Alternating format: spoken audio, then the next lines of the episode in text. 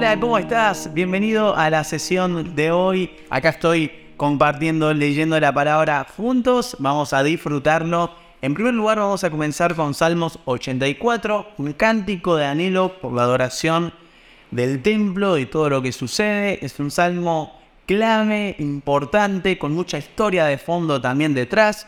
Así que tenemos a disfrutarlo. Luego vamos a avanzar en Segunda de Crónicas, capítulo 9, capítulo 10, visita de la reina de Saba, riqueza y esplendor de Salomón. La gente se empieza a acercar a Salomón y empieza a notarse esa sabiduría, ese esplendor que él tenía. Resumen del reinado de Salomón y las tribus del norte se revelan. Hay, hay bastante de lo que sucede en este pasaje. Por último, vamos a terminar en Romanos capítulo 9, versículo 1 al 13. Dios elige a Israel. Y particularmente en este capítulo del Romanos 9, te quiero dejar hacer énfasis sobre el versículo 20, que dice así, ¿quién eres tú, simple ser humano, para discutir con Dios? ¿Acaso el objeto creado puede preguntarle a su creador, ¿por qué me has hecho así? me hizo pensar mientras leía el pasaje de hoy, te lo quiero compartir, te animo a conocer a Dios, escuchar a Dios, pero no gastemos demasiado tiempo discutiendo con Dios, porque ¿quién somos nosotros más que simplemente hijos por su gracia que podemos conversar con el Padre? Espero que disfrutes de tu lectura. Nos vemos la próxima. Un abrazo. Bendiciones. El libro de Salmos, capítulo 84. Qué bella es tu morada, oh Señor de los ejércitos celestiales. Anhelo y hasta desfallezco de deseo por entrar en los atrios del Señor. Con todo mi ser, mi cuerpo y mi alma Gritaré con alegría al Dios viviente. Hasta el gorrión encuentra un hogar y la golondrina construye su nido y cría sus polluelos cerca de tu altar. Oh Señor de los ejércitos celestiales, mi Rey y mi Dios. ¡Qué alegría para los que pueden vivir en tu casa cantando siempre tus alabanzas! ¡Qué alegría para los que reciben su fuerza del Señor! Los que se proponen caminar hasta Jerusalén. Cuando anden por el valle del llanto, se convertirá en un lugar de manantiales refrescantes. Las lluvias de otoño lo cubrirán de bendiciones. Ellos se harán cada vez más fuertes y cada uno se presentará delante de Dios en Jerusalén. Oh Señor, Dios de los ejércitos celestiales. Oye mi oración, escucha, oh Dios de Jacob. Oh Dios, mira con favor al rey. Nuestro escudo muestra bondad a quien has ungido un solo día en tus atrios es mejor que mil en cualquier otro lugar. Prefiero ser un portero en la casa de mi Dios que vivir la buena vida en la casa de los perversos. Pues el Señor Dios es nuestro sol y nuestro escudo. Él nos da gracia y gloria. El Señor no negará ningún bien a quienes hacen lo que es correcto. Oh Señor de los ejércitos celestiales, qué alegría tienen los que confían en ti.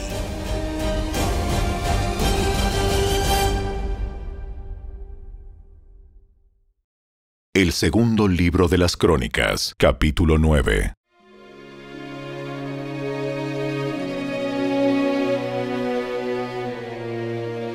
Cuando la reina de Saba se enteró de la fama de Salomón, viajó a Jerusalén para ponerlo a prueba con preguntas difíciles.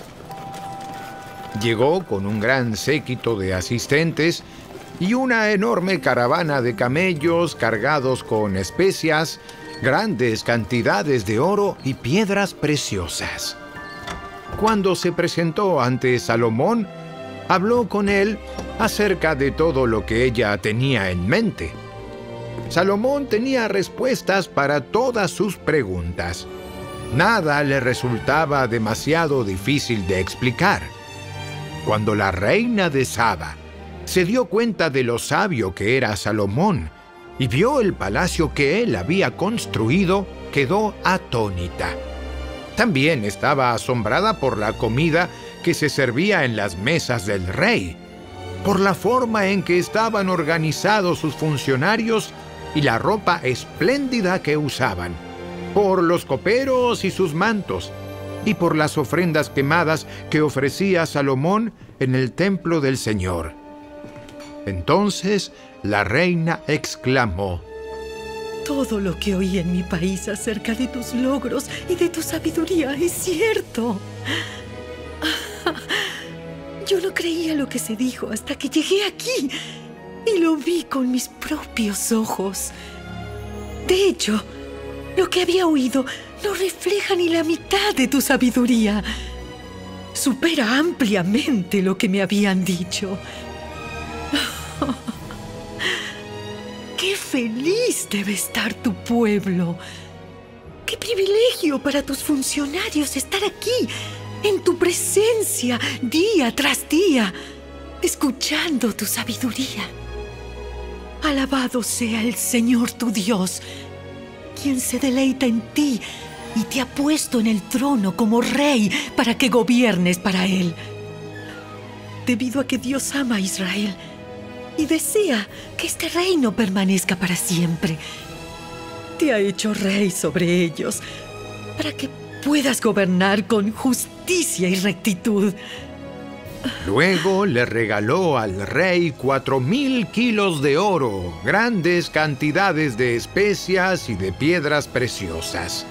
Nunca antes hubo especias tan finas como las que la reina de Saba le regaló al rey Salomón.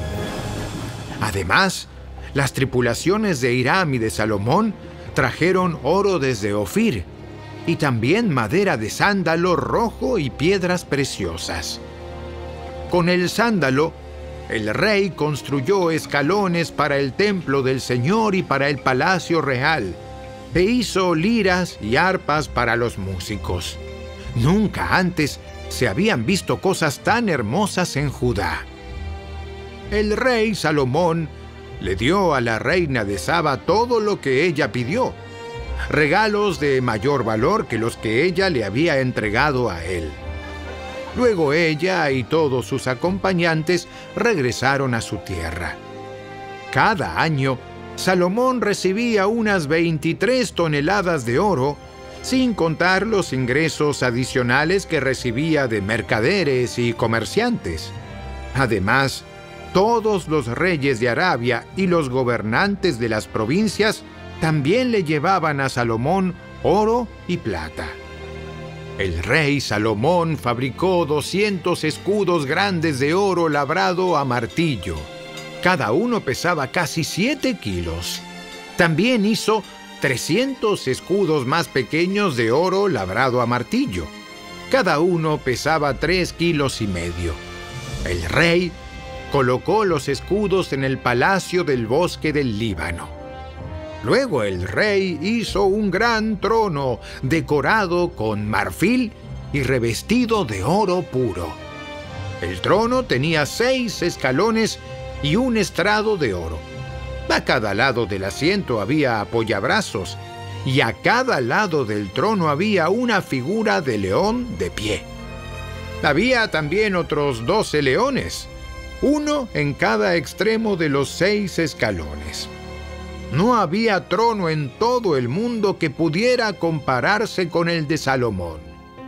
Todas las copas del rey Salomón eran de oro macizo, igual que todos los utensilios en el palacio del bosque del Líbano.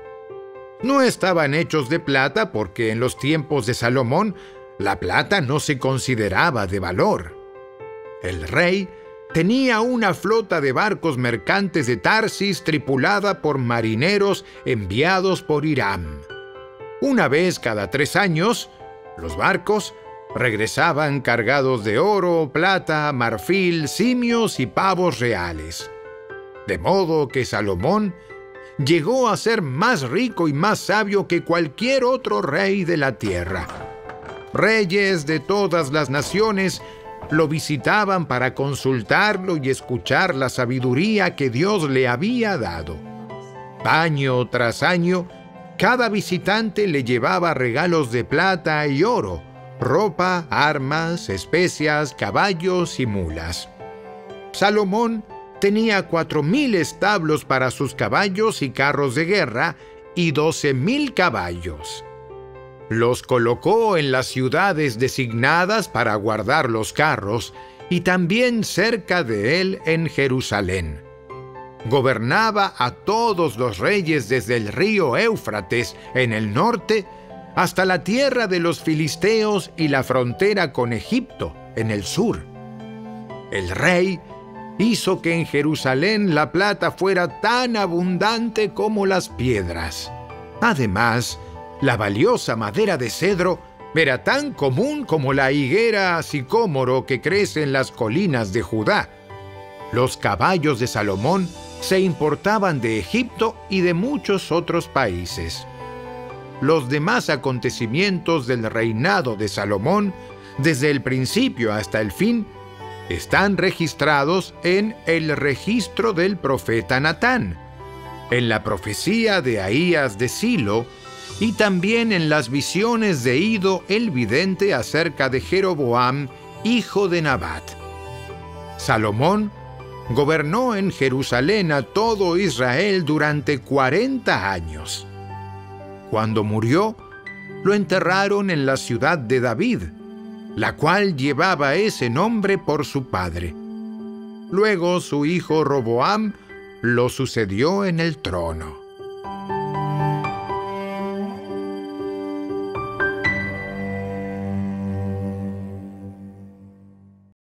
El segundo libro de las Crónicas, capítulo 10. Roboam fue a Siquem, donde todo Israel se había reunido para proclamarlo rey. Cuando Jeroboam, hijo de Nabat, se enteró de esto, regresó de Egipto donde había huido para escapar del rey Salomón. Entonces los líderes de Israel mandaron a llamar a Jeroboam y él junto con todo Israel fueron a hablar con Roboam. Su padre fue un amo muy duro. Alivie los trabajos tan pesados y los impuestos tan altos que su padre impuso sobre nosotros. Entonces seremos sus leales súbditos. Roboam les respondió, Regresen en tres días y les daré una respuesta. Entonces el pueblo se retiró. Después el rey Roboam consultó el asunto con los ancianos que habían sido consejeros de su padre Salomón. ¿Qué me aconsejan ustedes? ¿Cómo debo responder a este pueblo? Los consejeros ancianos contestaron,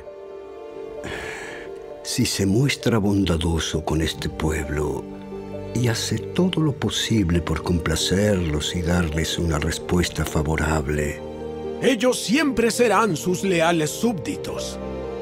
Sin embargo, Roboam rechazó el consejo de los ancianos y pidió, en cambio, la opinión de los jóvenes que se habían criado con él y que ahora eran sus consejeros. ¿Qué me aconsejan ustedes? ¿Cómo debo responder a esta gente que me pide que alivie las cargas que impuso mi padre?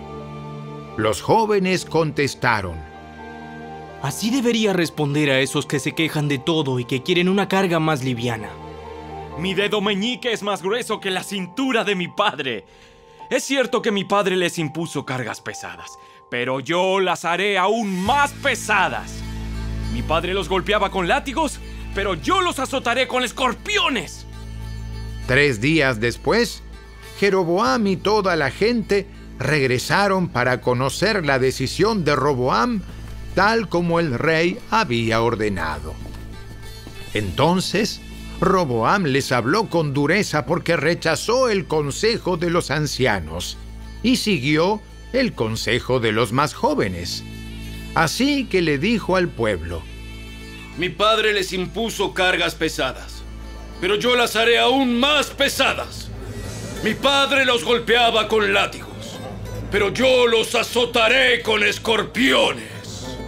Por lo tanto, el rey no prestó atención al pueblo.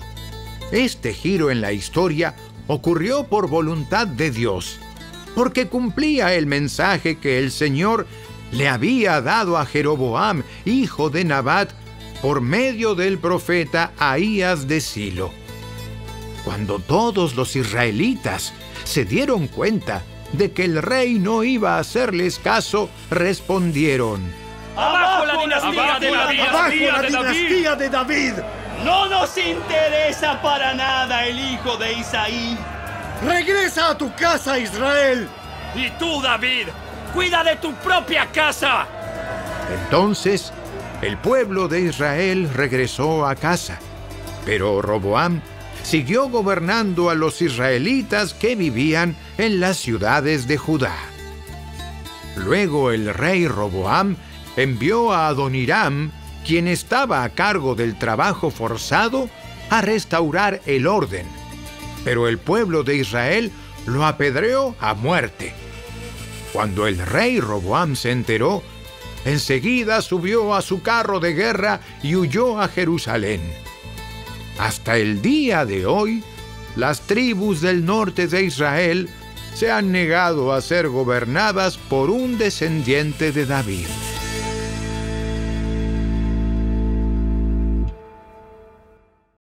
La carta del apóstol Pablo a los Romanos, capítulo 9. Con Cristo de testigo, hablo con toda veracidad. Mi conciencia y el Espíritu Santo lo confirman. Tengo el corazón lleno de amarga tristeza e infinito dolor por mi pueblo, mis hermanos judíos. Yo estaría dispuesto a vivir bajo maldición para siempre, separado de Cristo, si eso pudiera salvarlos. Ellos son el pueblo de Israel, elegidos para ser los hijos adoptivos de Dios. Él les reveló su gloria, hizo con ellos y les entregó su ley. Les dio el privilegio de adorarlo y de recibir sus promesas maravillosas. Abraham, Isaac y Jacob son los antepasados de los israelitas. Y Cristo mismo era israelita en cuanto a su naturaleza humana. Y Él es Dios, el que reina sobre todas las cosas. Y es digno de eterna alabanza. Amén. Ahora bien, ¿acaso Dios no cumplió su promesa a Israel? No, porque no todos los que nacen en la nación de Israel son en verdad miembros del pueblo de Dios. Ser descendientes de Abraham no los hace verdaderos hijos de Abraham, pues las escrituras dicen, Isaac es el hijo mediante el cual procederán tus descendientes. aunque Abraham también tuvo otros hijos. Eso significa que no todos los descendientes naturales de Abraham son necesariamente hijos de Dios. Solo los hijos de la promesa son considerados hijos de Abraham, pues Dios había prometido. Volveré dentro de un año y Sara tendrá un hijo. Ese hijo fue nuestro antepasado Isaac. Cuando se casó con Rebeca, ella dio a luz mellizos. Sin embargo, antes de que nacieran, antes de que pudieran hacer algo bueno o malo, ella recibió un mensaje de Dios. Este mensaje demuestra que Dios elige a la gente según sus propósitos, Él llama a las personas, pero no según las buenas o las malas acciones que hayan hecho. Se le dijo, Tu hijo mayor servirá a tu hijo menor. como dicen las escrituras, Amé a Jacob, pero rechacé a Esaú.